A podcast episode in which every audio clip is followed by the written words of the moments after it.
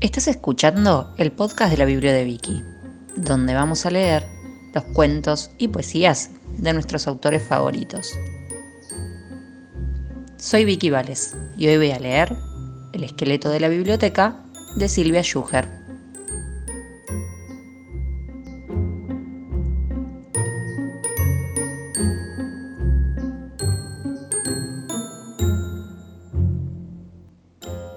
Antes de empezar con el cuento, vamos a conocer un poco a la autora, a Silvia Schuher.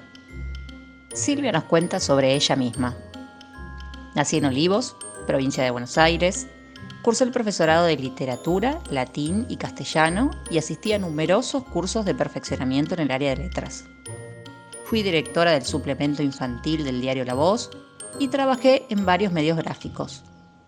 En reconocimiento a mi labor literaria he recibido numerosos premios y distinciones. Entre mis más de 40 obras publicadas se encuentran Oliverio Junta Preguntas, Puro Huesos, La Abuela Electrónica, Canciones de Cuna para Dormir Cachorros, Pasen y Vean, Canciones de Circo, El Tren Más Largo del Mundo, Mucho Perro, Las Visitas, La Cámara Oculta y El Tesoro Escondido.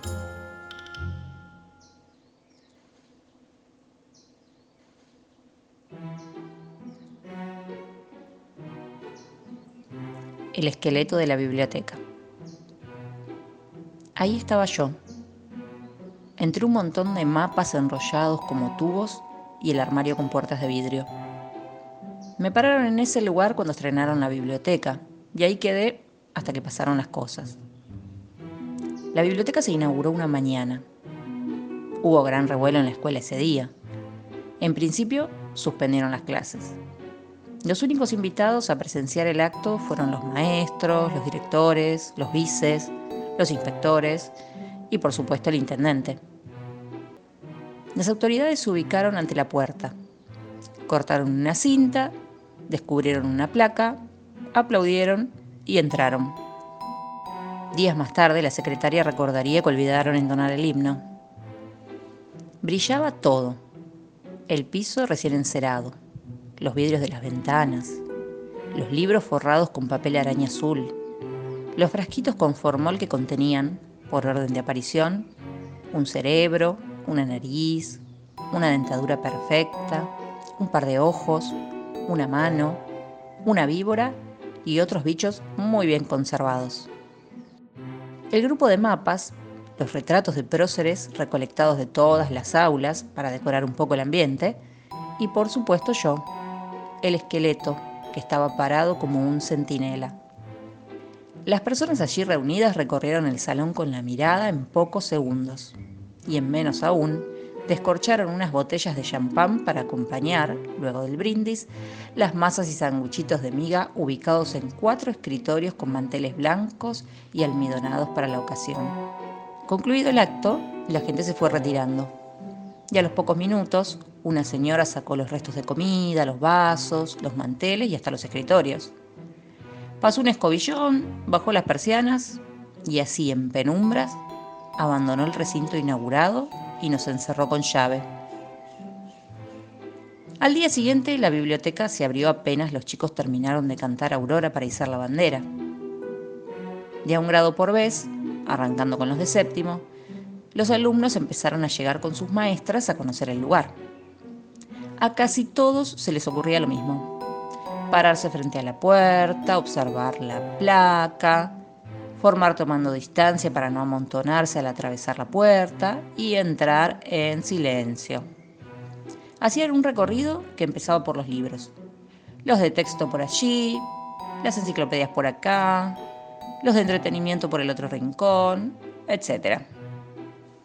Había que aprender a distinguir los libros unos de otros por el tamaño, ya que todos estaban forrados del mismo color. Continuaban por los mapas. Los alumnos debían estar encantados de asistir a una escuela con semejante cantidad de material para conocer mejor la geografía del mundo. Acto seguido, una rápida mirada a los frascos con formol, el cerebro, la dentadura, algunas maestras, algo impresionadas, desviaban la vista antes de llegar a la víbora, mientras los chicos se baboseaban deslumbrados. Por último, me mostraban a mí, aclarando que el cuerpo humano está formado por 206 huesos y que eso, o sea yo, era una réplica perfecta. La única persona que encaró las cosas de otra manera fue la señorita Ofelia. Primero, porque no hizo formar a los chicos para entrar. Segundo, porque se sentó en el suelo con ellos. Tercero, porque les empezó a leer los cuentos de un libro que encontró. Y cuarto, porque no me presentó como el esqueleto. Saluden al flaco, dijo, y me señaló como al pasar. Leyó un cuento gracioso y los chicos se rieron hasta contagiarme. Supongo que los huesos se me movieron y en el tumulto no se notó. Después del gracioso contó un cuento de amor, triste para mi gusto. El tercero fue una historia de flamencos de la selva y dejó para el final el de terror. A partir de este último cuento, el clima en la biblioteca pareció cambiar. Los ojos de todos empezaron a abrirse y los corazones a inquietarse. Los latidos de unos cuantos retumbaron en el silencio, acrecentando el misterio y la desazón. Por mi parte, la tenebrosa historia que la señorita Ofelia contaba empezó a aterrorizarme y a ponerme los huesos de punta desde el empeine hasta el occipital. El pánico me fue ganando, de tal modo que cuando me quise acordar, estaba temblando como un cobarde. Los desencantos de un vampiro a punto de atacar a una muchacha hermosa pusieron mis nervios a la miseria y los 206 huesos de mi estructura empezaron a golpearse unos contra otros haciendo el mismo ruido que las cortinas de caña cuando se mueven. Así se encadenaron los sucesos desde entonces. El que más miedo tenía de los chicos fue el primero en descubrirme, y al principio solo atinó a patalear para que lo escucharan. ¡El esqueleto se mueve! trataba de decir, las palabras se les quedaban pegadas en la boca. ¡El esqueleto se mueve! Insistía, mientras los demás intentaban descifrar sus extraños sonidos. Hasta que al fin le entendieron. Me vieron. Y todo fue mucho peor. Los gritos atravesaron las paredes del colegio.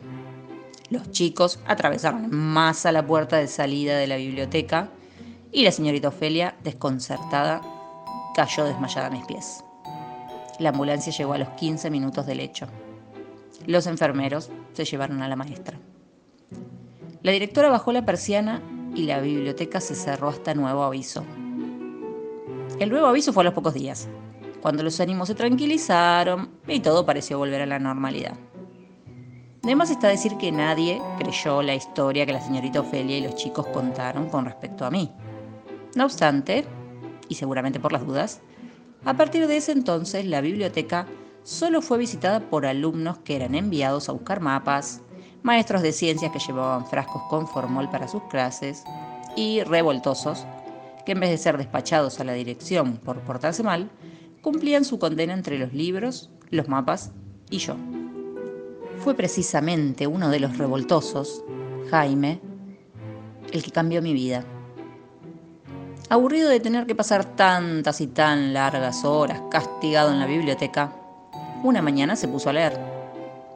Abrió el primer libro que encontró. Total, todos estaban forrados de azul, como si fueran el mismo. Y en voz alta leyó lo que sigue. Los Hacedores de Leones. En cierto lugar vivían cuatro hermanos que se querían mucho. Tres de ellos habían estudiado todas las ciencias pero no habían aprendido cómo ser prudentes y humildes. El cuarto no había estudiado más que lo necesario, pero era un joven sencillo y muy ingenioso. Una vez decidieron salir juntos de viaje y a poco de iniciar el camino por el bosque se encontraron con el esqueleto desarmado de un león.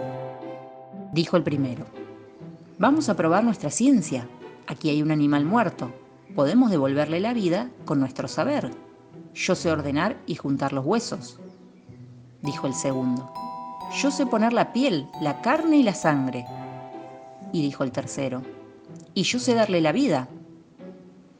Y tras hablar así, el primero juntó los huesos y el segundo le puso la piel, la carne y la sangre.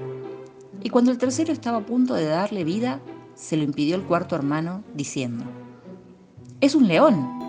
Si le das vida, nos matará a todos.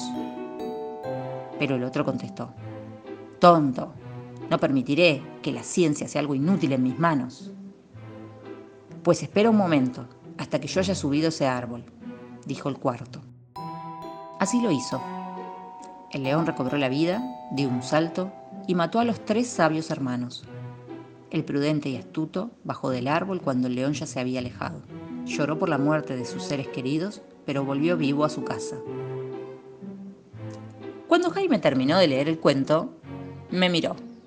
Se rió de costado y yo supe que algo me iba a pasar. Lo presentí a la altura de las costillas, en la zona donde hubiera tenido que estar mi corazón. Me cuidé de no temblar para no arruinar las cosas. Sin embargo, sonó el timbre, y esta vez el chico mm, no hizo nada más importante que desaparecer. Los días empezaron a pasar sin novedades desde entonces.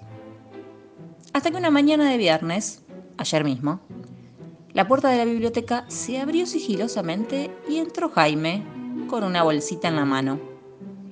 Dio instrucciones a unos cuantos para que vigilaran desde afuera y cerró. Primero sacó los ojos del frasco de formol y me los colocó con goma de pegar en las cavidades correspondientes. Después me metió la dentadura como pudo.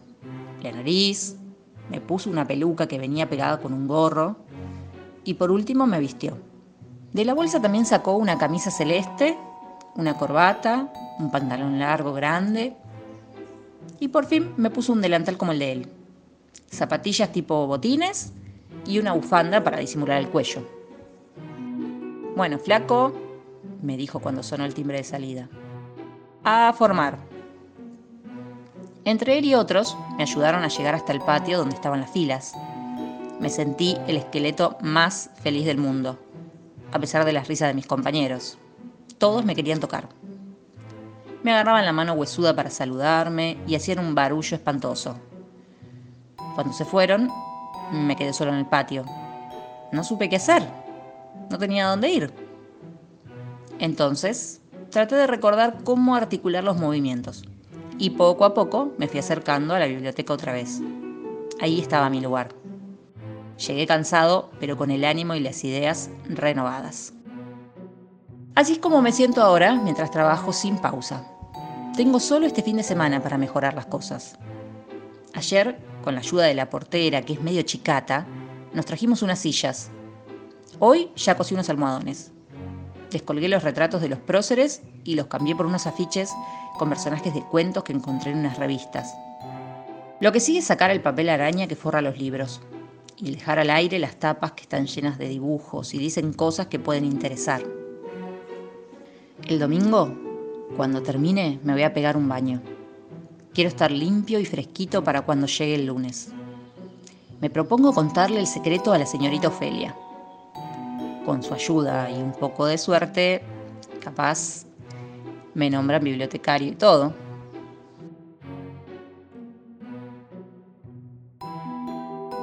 Si querés leer este cuento y otros más, entra en la página del Plan Nacional de Lecturas.